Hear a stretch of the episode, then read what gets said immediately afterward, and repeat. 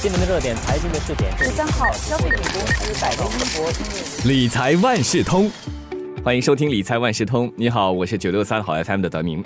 股市最近波动很大，有的上市公司股价跌到多年来的新低，因此市场上有不少人那么认为，冠病疫情造成的经济萎靡，反而是投资者进场的好时机。不过，对于投资新手来说，要准确的找到低点买入，其实是有点困难的。如果手头没那么宽裕的话，也很难一次过就投入大笔的金额进行投资。那么，在这种情况下，你或许可以考虑通过各大银行和券商推出的定期储蓄计划，英文叫做 Regular Savings Plan，做一些投资。那这一期的理财万事通，我就邀请华为媒体集团新闻中心财经新闻高级记者李慧欣和我们一起来聊聊这种风险相对比较低的长期投资要采取什么策略。慧欣你好，德明你好，大家好。说到这定期储蓄计划，它是一种定期定额的投资方法。打个比方。在确定所要购买的投资产品之后，每个月，呃，你就投入，比方说两百块钱买入一些，那么在分阶段慢慢的增加你所持有的这投资产品。为什么这样的理财产品比较适合投资新手呢？低买高卖呢是投资的基本法则，但对一般投资者来说是并不容易办到的，尤其是当宏观环境变幻莫测，导致股市波动剧烈的时期。那要看准最佳时机进场抄底，几乎难如登天。那我们有个方法呢，就是叫做定期储蓄计划。好处呢，就是你不用绷紧神经哈，留意股市动态，还要预测什么时候最适合进场。那所谓的定期储蓄计划呢，就是要在定期定额的投资啊，比方说每个月都只买一点，那么是一个固定的一笔费用，一笔钱。那么在股市高低起伏中呢，可以起到分散风险的作用。呃，这种投资方法，它的那个概念其实就是平均成本法，也就是 dollar cost averaging。那么最低投资额呢，可以是五十元或一百元。那适合投资新手或资金不多的小户投资者。如果我选择以定期储蓄计划来做投资的话，那么有哪些产品可让我考虑、让我选的呢？嗯，提供定期储蓄计划服务的本地银行和券商其实蛮多的，这有包括星展银行、华侨银行、FSM One dot com，还有就是汇利资本。那么他们提供的产品呢，其实蛮多的啊，好像有挂牌基金。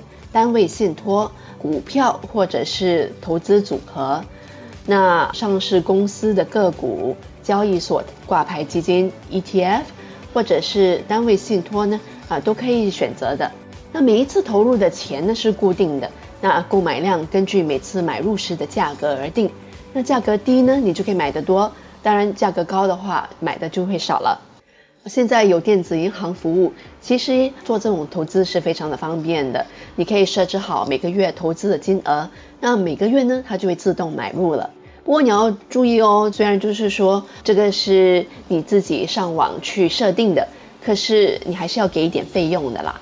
呃，银行和券商呢会征收交易费，嗯，例如投资额的百分之零点零八或者至少一元。那如果投资额小，交易费用的占比呢就会比较大，要考虑收益被费用侵蚀的问题哦。我们都知道，每一种投资方式都有风险。定期储蓄计划的定位虽然是比较适合新手的一种理财产品，但是它还是有一定的风险的。在这里就请慧心再次给我们提醒一下，对于那些刚开始尝试投资的人，在这方面应该注意些什么呢？最重要的是呢，这个投资方式啊比较不需要你紧密关注股市走势。那么决定买进卖出的时机，但你还是要做一下功课的，才能够考虑说，呃，你要买些什么样的产品。那我们做投资呢，一般上当然是要买一些增长潜力高的产品了。那首先我们要了解啊它的性质，还有它的增长预期。另外你要考虑的是你自己的风险承担能力，你要很小心、很谨慎的挑选。那有很多的理财规划师，一般上会跟你说的是，这类定期储蓄计划最适用于价格波动很大，而且从长期来看呢，是往上升的啊一种产品了。那如果说你买一些啊说指数啊或者是股票，它一直其实都在下滑，其实对你是没有好处的。投资者呢也应该买入单位信托或挂牌基金，以分散投资风险。如果想要买股票的话呢，最重要是你一定要有深入的分析，那你很了解，那么有一点把握，你才来买。呃，多数银行和券商网站都会列明所售产品的资料，那投资者可在互联网上查询。若实在毫无头绪呢，你可以考虑就是购买由券商设计和管理的投资组合。那这类投资组合一般上可能会呃由不同的股票啦，或者是单位信托，或者是 ETF 组成的，它就凑成一个组合。那因为它的增长潜力和风险其实都不大一样，那么你平均起来的话，它是有助于分散风险的。这类投资组合的一个好处就是它是由专人管理，那么就不用一直在烦恼说你是否要卖掉啦，或者是要套利。